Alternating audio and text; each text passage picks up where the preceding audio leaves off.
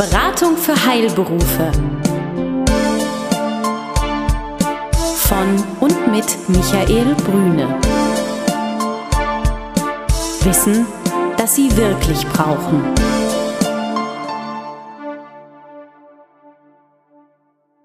Der Bank- und Finanzexperte Michael Brüne und sein Team bieten Ärzten und Apothekern einen einmaligen Service.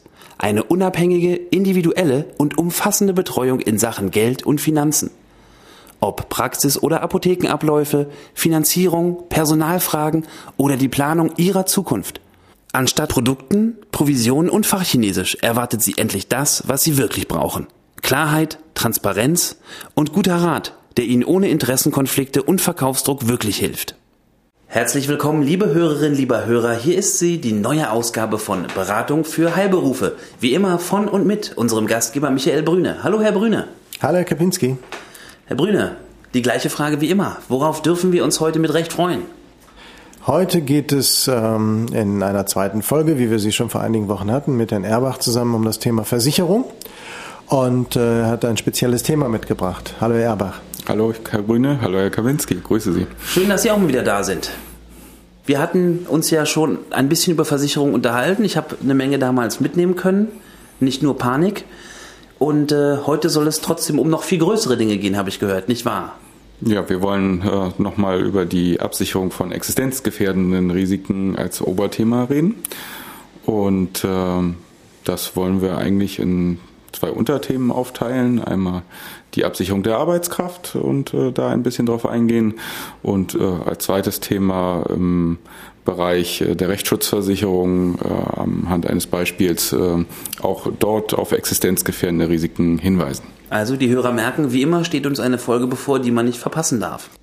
Tja, Existenzrisiken, da gibt es ja erstmal eine Menge. Ich trage mal naiv zusammen, was kann mir passieren? Ich kann sterben, ich werde sogar, habe ich gehört, ich kann krank werden, so dass ich über eine gewisse Zeit oder vielleicht nie mehr arbeiten kann. Ja, und vielleicht noch, wir hatten ja auch schon mal das Thema Schadenersatz, kann es passieren, dass ich äh, von einem Gericht mit einem Betrag versehen werde, den ich nicht nur in der Hosentasche nicht habe, richtig? Herr Kapinski, Sie könnten ja fast meinen Job machen. Das ist ja schon fast eine Aufzählung der Risiken. Fakt ist, ähm, wenn wir morgens aufstehen, wissen wir nicht, ob wir abends wieder in unser Bett zurückkommen werden. Was den meisten einfach nicht bewusst ist, ist, ähm, wie viel ihre Arbeitskraft ähm, wert ist. Jemand, der noch 30 Jahre zu arbeiten hat und vielleicht als etablierter Arzt oder Apotheker inzwischen tätig ist nach langer Ausbildungszeit, äh, kann mit einem Einkommen vielleicht von circa 150.000 Euro rechnen. Wenn wir das auf 30 Jahre nicht Möglichkeit des Verdienstes hochrechnen, reden wir über 4,5 Millionen Euro. Bei 20 Jahren sind es 3 Millionen, bei 10 Jahren sind es noch 1,5 Millionen. Und diese Gefahren werden einfach äh, in der Regel ausgeblendet, äh, weil diese Absicherung von Risiken in der Regel auch beitragsintensiv ist. Mich, mich juckt es da noch eine Anmerkung zu, zu machen. Also die Aufzählung ist richtig, aber sie ist natürlich nominal getroffen. Das heißt, ähm, wenn man jetzt nochmal eine mögliche Inflationierung des Geldes mit dazu nimmt, das heißt also 150.000 Euro heute haben natürlich einen ganz anderen Wert als 150.000 Euro in 20 Jahren.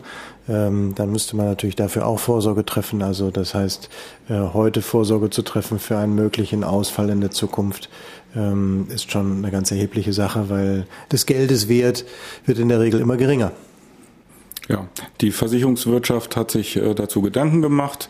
Ähm, sie bietet die sogenannte Erwerbsunfähigkeitsversicherung an, die Berufsunfähigkeitsversicherung, das Krankentagegeld. Diese Absicherungen äh, werden teilweise genutzt, aber nicht in der richtigen Reihenfolge oder nicht in der richtigen Höhe. Ähm, wenn ein Ereignis führt, was einen aus der Bahn wirft ähm, äh, und eine private Krankenversicherung äh, ist vorhanden, geht es also zunächst los mit der Krankentagegeldversicherung. Diese ist in der Regel mit, mit einer Wartezeit äh, versehen. Was ist eine Krankentagegeldversicherung? Ja, genau, wollte ich auch fragen. Okay. Die Krankentagegeldversicherung ist eine Versicherung, die ähm, egal ob man privat krankenversichert ist oder gesetzlich krankenversichert ist, ähm, abgeschlossen werden sollte. Sie erbringt eine Leistung in einem vereinbarten Tagessatz, also zum Beispiel 100 Euro pro Tag der Krankschreibung, ab einer gewissen Wartezeit. Wobei es so gestaltet ist, äh, man kann versichern, dass das schon ab dem siebten Tag zum Beispiel losgeht. Es ist dann weiter gestaffelt, zum Beispiel 21. Tag, 31. Tag, 43. Tag. Das ist dann die Variante für die Angestellten, weil die ja sechs Wochen Lohnfortzahlung haben. Es lässt sich äh, auch auf Zeiträume bis zu über ein Jahr ausdehnen. Das macht dann allerdings keinen Sinn mehr. Zur Erläuterung, warum das keinen Sinn macht, kommen wir nachher, wenn wir noch die Berufs- und Fähigkeitsversicherung streifen. Was würden Sie empfehlen? Ab wie vielen Tagen sollte man sich dann Krankentagegeld versichern? Also einen guten Kompromiss aus ähm, Leistung, also ab welch, wie früh der Zeitpunkt ist und dem zu zahlenden Beitrag ist in der Regel ähm, äh, um 30 Tage herum. Mhm. Sprich, die Prämie ist dann nicht mehr so hoch und äh, wenn wir dann über Selbstständige in diesem Fall reden, sollten man sowieso ja Reserven bilden, die einem bis zu drei Monaten sicher das Auskommen sichern, ähm, so dass man dann einen Zeitraum von 30 Tagen ohne Einnahmen, weil man eben nicht arbeiten kann, weil man krankgeschrieben ist, praktisch noch so überbrücken kann. Die Rücklage ist ein sehr gutes Stichwort aus Sicht des Finanzplaners übrigens. Etwas scheint mir noch wichtig zu sein, der Zweck. Denn ich glaube, dass mehr Leute, als wir ahnen, glauben, der Zweck der Krankentagegeldversicherung ist, mir äh, mein Einkommen zu ersetzen.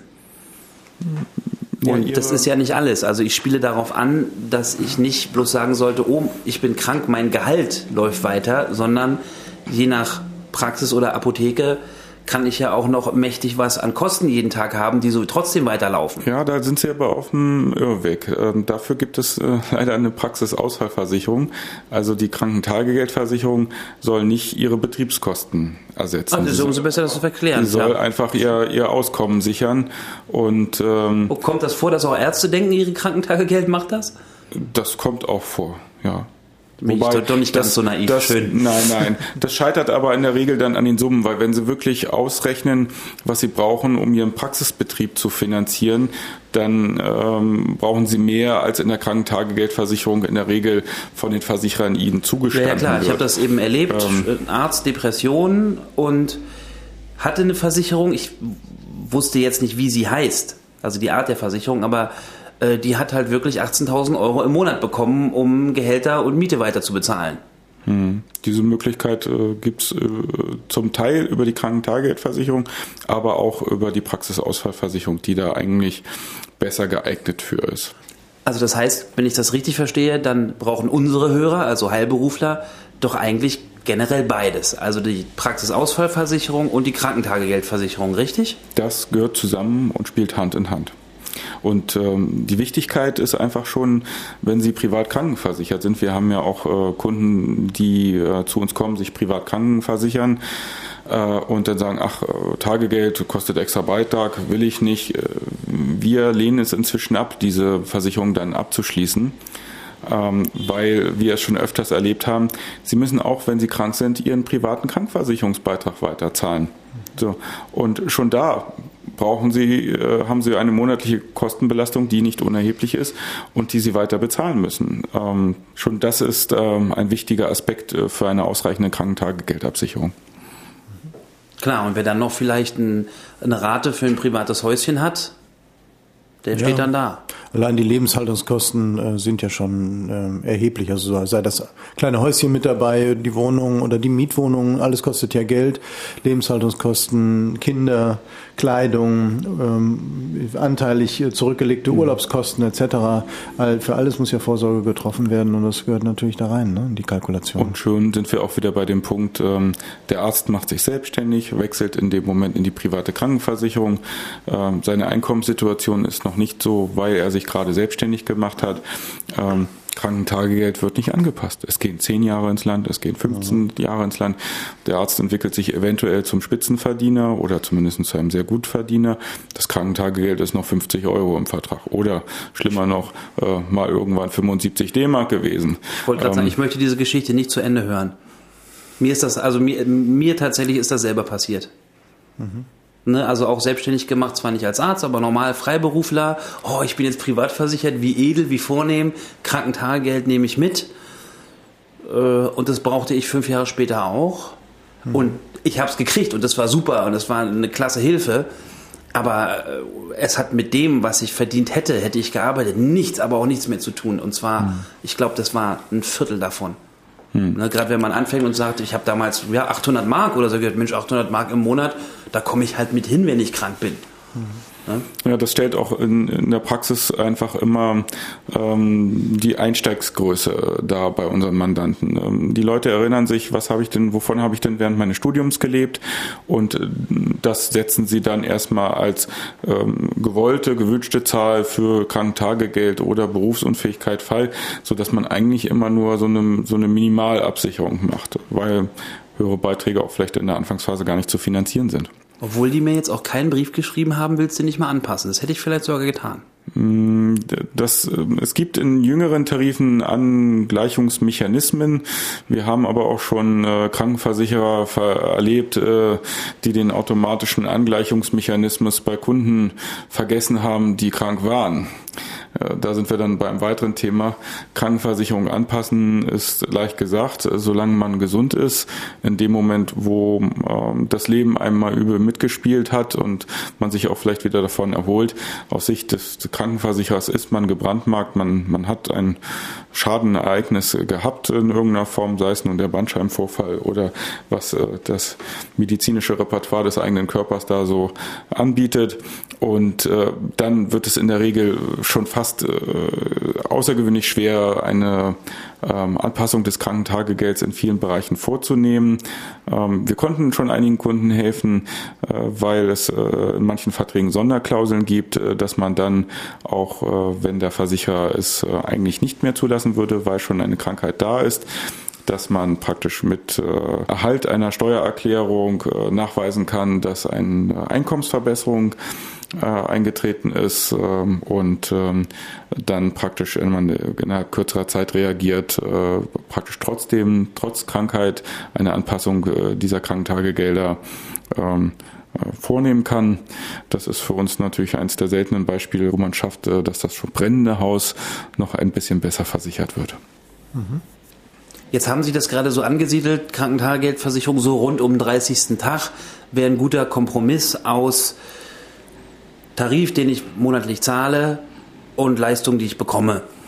Jetzt interessiert mich aber, weil Thema ist ja Existenz, doch tatsächlich viel mehr die nagenden Fixkosten, die Angestellten, die an der Kasse knabbern, auch wenn ich nicht da bin, die äh, Räume, die ich miete, die Kosten, die ich habe und, und, und. Also ich kann mir jetzt nicht vorstellen, dass man erst sagt, ab dem 30. Tag will ich da Geld haben. Also weil dann wüsste ich ja immer, ich hätte einen kompletten Monat mit Fixkosten, den ich auf jeden Fall selber tragen müsste. Mhm. Naja, Herr Brüne würde sofort beipflichten und sagen, ja, das muss die Finanzplanung hergeben, dass man eben Reserven bildet. Ähm, aus unserer Praxis ist es einfach so, ein Monat kommt man doch normalerweise irgendwie über die Runden mit Hilfe von Familienmitgliedern, mit Freunden. Wir, wir haben Fälle gehabt, äh, das war auch einer der Auslöser. Wir haben einen Kunden gehabt, äh, der äh, seine Krankenversicherung abgeschlossen hat, ohne ein Krankentagegeld abzuschließen. Er hat sich verletzt, war körperlich tätig mit gebrochenen Beinen, also relativ einfach von der Krankheit, ähm, konnte er trotzdem nicht arbeiten, weil er seinen körperlichen Tätigkeiten nicht nachgehen kann. Äh, die drei Monate hat ihm seine Freundin gerettet im Endeffekt. Ähm, äh, dementsprechend ist äh, der, der Zeitraum von 30 Tagen noch einfach schlichtweg ein Kompromiss. Sie können auch kürzer versichern, aber ähm, dann stellt sich wieder die Frage, wie viel Beitrag gebe ich aus und welche Leistungen kann ich dafür erreichen. Mhm. Also nehme ich mit, dass eine kürzere Frist mich unverhältnismäßig teuer käme. Ja. Also Fristen äh, sieben, acht Tage ähm, sind exorbitant teuer. Sie können Sie also vom sicher vier- oder fünffachen Satz zu, zu dem 30. Tag ausgehen. Und äh, in unserer Praxis haben wir das nicht erlebt bisher, dass das dann einer abgeschlossen hat und haben wollte, wirklich. So, also so viel erstmal zum Thema Krankentagegeldversicherung und dass man auch dafür sorgt, seine Praxis aufrechtzuerhalten. Ich nehme mal an, wie ist das? Da kann man sich einen monatlichen Betrag dann ab dem 30. Tag festlegen, den man dann haben will. In den beiden Versicherungen. Das ist eben ein, ein Analysethema, was braucht man äh, wirklich, um einerseits das private Leben am Laufen zu halten und äh, was braucht man, um seine Praxis am, am Laufen zu halten und ähm, wie passt, passt der Beitrag dann in die Situation. Das muss einfach schlichtweg erarbeitet werden, damit man äh, da eine vernünftige Größenordnung herausarbeitet. Die, die Versicherer limitieren das ja auch. Also äh, jetzt zu kommen und zu sagen, ich hätte gern 500 Euro Tagessatz in der Krankentagegeldversicherung, äh, da sind die Hürden der Versicherer so groß. Sie werden dann also müssen zum Arzt und sich so extrem durchchecken lassen. Das wird in der Praxis in der Regel auch nicht gemacht. Gut, malen wir doch noch ein klein wenig schwärzer. Was passiert? Also ich habe meine Krankentagegeldversicherung, ich habe meine Praxisausfallversicherung, beide zahlen und das nämlich jetzt schon diverse Monate. Das erste Jahr ist rum, mir geht's so mittel und das wird und wird nicht besser und ich kriege so langsam das Bauchgefühl, ich sehe meinen Laden nicht wieder. Hm. Sie, Sie sprechen einen ganz schwierigen Punkt an. Ähm, die treibende Kraft ist ähm, dort der private Krankenversicherer. In den heutigen Versicherungsbedingungswerken ist die Leistung der privaten Krankenversicherung für das Krankentagegeld eigentlich normalerweise nicht limitiert. Trotzdem kommt es oftmals ähm, nach, nach den von Ihnen genannten Zeiträumen, also anderthalb Jahre, zwei Jahre, dazu, dass entweder ein Arzt in, in einen Arztbericht äh, das Wort äh, Rente oder Berufsunfähigkeit verwendet. Äh, dies wird dann von der privaten Krankenversicherung zum Anlass genommen, ab diesem Tag die Leistung einzustellen, weil, und das ist dann natürlich eine Frage der Definition, der äh, die Person ist dann nicht mehr krank aus Sicht der privaten Krankenversicherung, sondern berufsunfähig. So.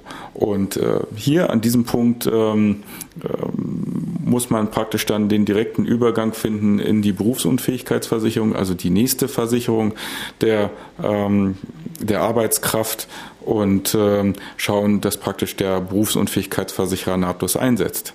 Das beinhaltet aber auch das Problem, dass man praktisch äh, auch vielleicht nicht von sich heraus äh, die Karte Berufsunfähigkeit zu schnell aus dem Köcher zieht, weil wenn man äh, zu früh äh, das Thema Berufsunfähigkeit aufs Tablett bringt, ähm, könnte der private Krankenversicherung auch noch schneller auf die Idee kommen, dass das äh, vielleicht eine Konstellation ist, die nicht passend ist. Wie heißt dass man schon weiß, dass man berufsunfähig sein wird? Ja, man selbst kann das natürlich äh, von der Prognose vielleicht noch besser abschätzen als der private Krankenversicherer. Aber man sollte natürlich ähm, äh, gewarnt sein, den Arzt geradezu dazu aufzufordern, das Wort Berufsunfähigkeit in so einen Arztbericht zu schreiben, weil die Reaktion der privaten Krankenversicherung ist dann normalerweise gewiss. Und viele Leute wollen ja nicht äh, berufsunfähig wie, wie kann das passieren, dass ein Arzt sowas aufnimmt, weil er das nicht weiß, wie die Wirkung ist oder weil er das gut meint? Oder? Nö, also da will ich keinem Arzt irgendwas Positives oder Negatives unterstellen. Mhm. Das ist einfach äh, eine Begutachtung. Und auch die, die, der private Krankenversicherung, die ja praktisch in dem Moment nicht nur äh, das Tagegeld zu zahlen hat, sondern auch in der Regel ja praktisch die Heilungsmaßnahmen äh, zu zahlen hat, die da kommen, äh, fragt natürlich auch regelmäßig gerne einen Statusbericht mal ab. Also äh, spätestens die äh, regelmäßig wiederkommenden Rechnungen müssen ja begründet werden in irgendeiner Form. Und äh, auch da können, kann man natürlich erkennen, gibt es denn überhaupt einen Heilungsfortschritt? Also wenn der Arzt sagt, äh, ich therapiere nicht mehr, weil ich äh, kann an diesem Punkt keinen Fortschritt jetzt erreichen, schon da ist natürlich die Frage klarzustellen, ist es noch eine Krankheit oder ist es schon eine Berufsunfähigkeit oder Arbeitsunfähigkeit? Mhm. Äh, die Berufsunfähigkeit ist in der Regel ja über die äh, Versorgungswerke oder über eine private Absicherung dann sichergestellt. So hier, hier geht es schlichtweg um eine Kombination. Wenn der Arzt äh, Mitglied in einem Versorgungswerk ist, muss herausbekommen sein werden, welche Leistungen dieses Versorgungswerk zu dem jeweiligen Zeitpunkt definiert. Ähm, da hilft schon oftmals ein Anruf beim Versorgungswerk mit der Bitte um entsprechende Übersendung von Materialien. Und äh, dann muss wieder mal herausgerechnet werden, äh, welche Lücken dann noch bestehen, um sie praktisch durch eine private Berufsunfähigkeitsversicherung ähm, zu, zu decken. Mhm. Und ähm, wenn wir diesen Zeitstrahl, wir hatten also angefangen mit der Krankentagegeldversicherung, dann den, den Break, äh, dass nach anderthalb oder zwei Jahren äh, praktisch die private Krankenversicherung sagt, jetzt gibt es kein Tagegeld mehr, du bist nicht mehr krank, sondern berufsunfähig. So, dann leistet die Berufsunfähigkeitsversicherung äh, oftmals äh, nach Prüfung eben bis zum vereinbarten Vertragsende. Das äh, wird gerne von den Versicherungsleuten auch ein bisschen früher angesetzt als das eigentliche Rentenalter. Äh, Verträge werden also oftmals auf Endalter der Person von 60 Jahren abgeschlossen. Ähm, weil der Gedanke ist, dann müsste man ja schon seine Altersvorsorge vielleicht so im Griff haben, dass das möglich ist. Wobei, wenn man keine ähm, Erträge erwirtschaften kann, um seine Altersvorsorge zu stemmen, dann ist die mit 67 nicht gut und mit 60 natürlich noch viel, viel schlechter. Also hier äh, muss man also auch aufpassen, wenn man äh, so einen, Vertrag abschließt, wie der erreichbare Kompromiss aussieht, ähm, praktisch, um dann praktisch den Übergang von der letzten Phase, äh, praktisch dem, dem Rentendasein äh, in Form einer Altersrente ähm, zu, hinzubekommen. Mhm. Und kann man ungefähr sagen, also dass diese Berufsunfähigkeitsversicherung ist doch von den bisher genannten wahrscheinlich die teuerste, oder? Lass mich kurz nachrechnen. ähm, die Berufsunfähigkeitsversicherung müsste eigentlich im Normalfall die teuerste von diesen Versicherungen sein. Äh, kurze Frage, warum im Normalfall? wovon hängt das ab? Also das ist jetzt natürlich jetzt ähm, eine Herausforderung. Ähm, wir haben natürlich so viele ähm, Faktoren. Äh, wann, in welchem Lebensalter beginnt sie? Wie lang läuft sie? Über welche Höhe? Ähm, welchen Ausbildungsstatus haben wir zugrunde? Ähm, welche Gesellschaft? Äh, dementsprechend ähm, sind die, variieren die Beiträge sehr stark in, in diesem Bereich und wir können im Bereich äh, der Versicherungsbedingungen natürlich auch noch erhebliche Unterschiede haben, die auf den Beitrag ihren Einfluss haben. Deswegen, äh, das ist ein so komplexes Thema, äh, dass ich mich an der Sekunde nicht äh, auf Heller und Pfennig festlegen möchte. Mhm. Okay, nein, ich habe bloß deshalb gefragt, weil ich mich noch erinnere, dass ich ganz persönlich, da fängt man ja öfter mal an, ich habe sowas nicht, einfach weil ich eben immer von überall her gehört habe, das ist total teuer. Das ist halt dann noch übler, wenn man sie nicht hat. Ich weiß, ich weiß. Ähm, aber ich habe das damals eben nicht gemacht. Und es ging mehr darum, das einzureihen. Wir hatten ja bei den ersten beiden Versicherungen gesagt, okay, aus unserer Sicht hier im Kreis der beiden Experten muss man das haben.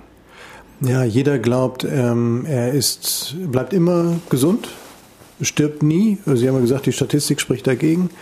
Ähm, und äh, ich glaube auch gerade im ärztlichen Kontext ist es nicht ganz selten, dass Ärzte berufsunfähig werden, Teil oder ganz berufsunfähig werden, so dass das ein absolutes Muss ist, eine Absicherung. Ja, die, die Anforderungen steigen immer mehr und äh, wir sind heute schon so im Bereich der Berufsunfähigkeitsversicherung, dass äh, 30 Prozent der Leistungsfälle aus dem psychosomatischen oder psychischen Bereich kommen ähm, und das wird in Zukunft sicher nicht weniger werden.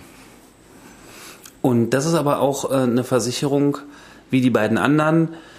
Die gute alte Wette, wenn mir nichts passiert, habe ich auch nach 40 Jahren dann nichts.